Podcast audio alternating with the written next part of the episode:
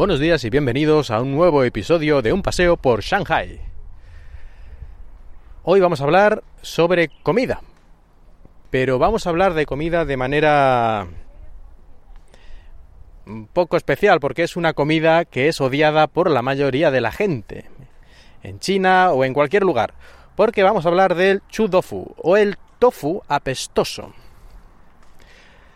El tofu es, por si alguno no lo sabe, es eh, se hace con, digamos, la leche de soja, se coagula y se convierte como una especie de queso fresco o algo así, tiene un aspecto un poquito similar que es, se puede comer pues directamente o se puede poner en una sopa, se puede hervir, se puede freír, se puede empanar y se puede utilizar en muchísimos, muchísimos tipos de guisos y platos.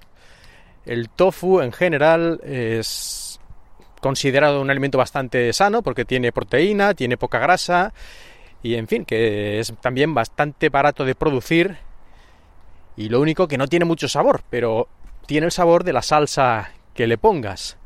Así que si le pones una salsa sabrosa, pues también está, está bueno. Hay bastantes platos famosos en China que tienen, están basados en el tofu. Bueno, tofu lo he pronunciado un poco al estilo japonés, en China sería más eh, tofu, pero en fin. Y el chu tofu es un tipo especial que está fermentado y es extremadamente maloliente. Para que os hagáis una idea, sería el equivalente si el tofu es muy entre comillas queso o queso fresco, pues el tofu apestoso sería el equivalente a un queso de cabrales, a un roquefort o algo así. No tiene ese aspecto, no tiene cosas azules ni cosas así, pero en fin, el efecto de en cuanto a asquerosidad de olor es así. Hay gente que le gusta muchísimo, igual que estos quesos que he mencionado, porque tiene un aroma muy característico, sobre todo cuando lo comes. Yo creo que el principal problema es no cuando lo comes, sino cuando simplemente vas por la calle y de repente te llega una nube de peste infernal porque hay un carrito en la calle que está cocinando este tipo de tofu apestoso.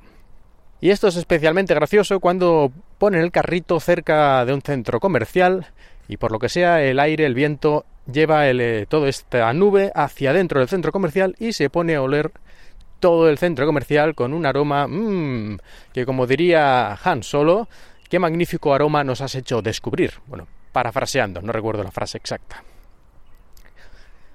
O en el metro, lo mismo ocurre en el metro, a veces el aire va hacia adentro, a veces hacia afuera, pues si va hacia adentro. Y justamente se les ha ocurrido la genial idea de poner un carrito de estos friendo, porque esto se fríe, claro, encima el, el olor se multiplica.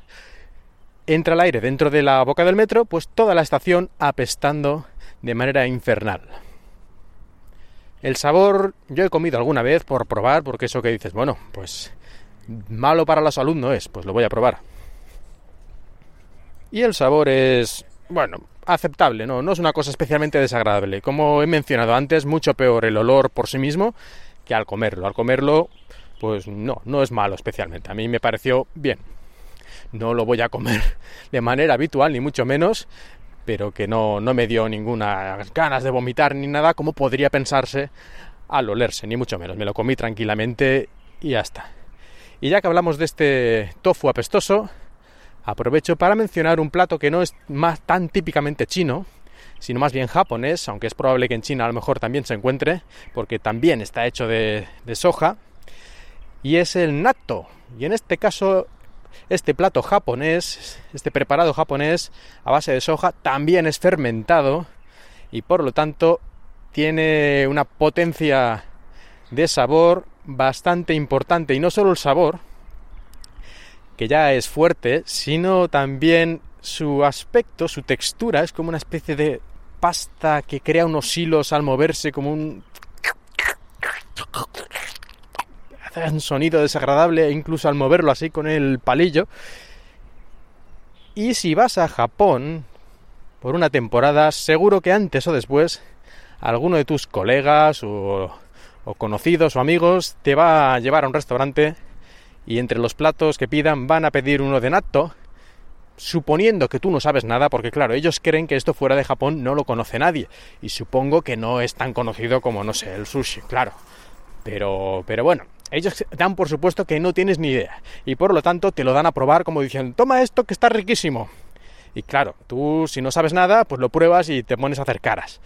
Pero si lo sabes, pues como en realidad no está tan malo, tiene un sabor fuerte, pero bueno, que es una comida al fin y al cabo, pues tú te lo comes poniendo cara ahí de, de, pues bien, pues bien, eh, gracias, está buenísimo. Y les vas a dejar a todos planchados. Yo esto lo hice una vez y funciona perfecto.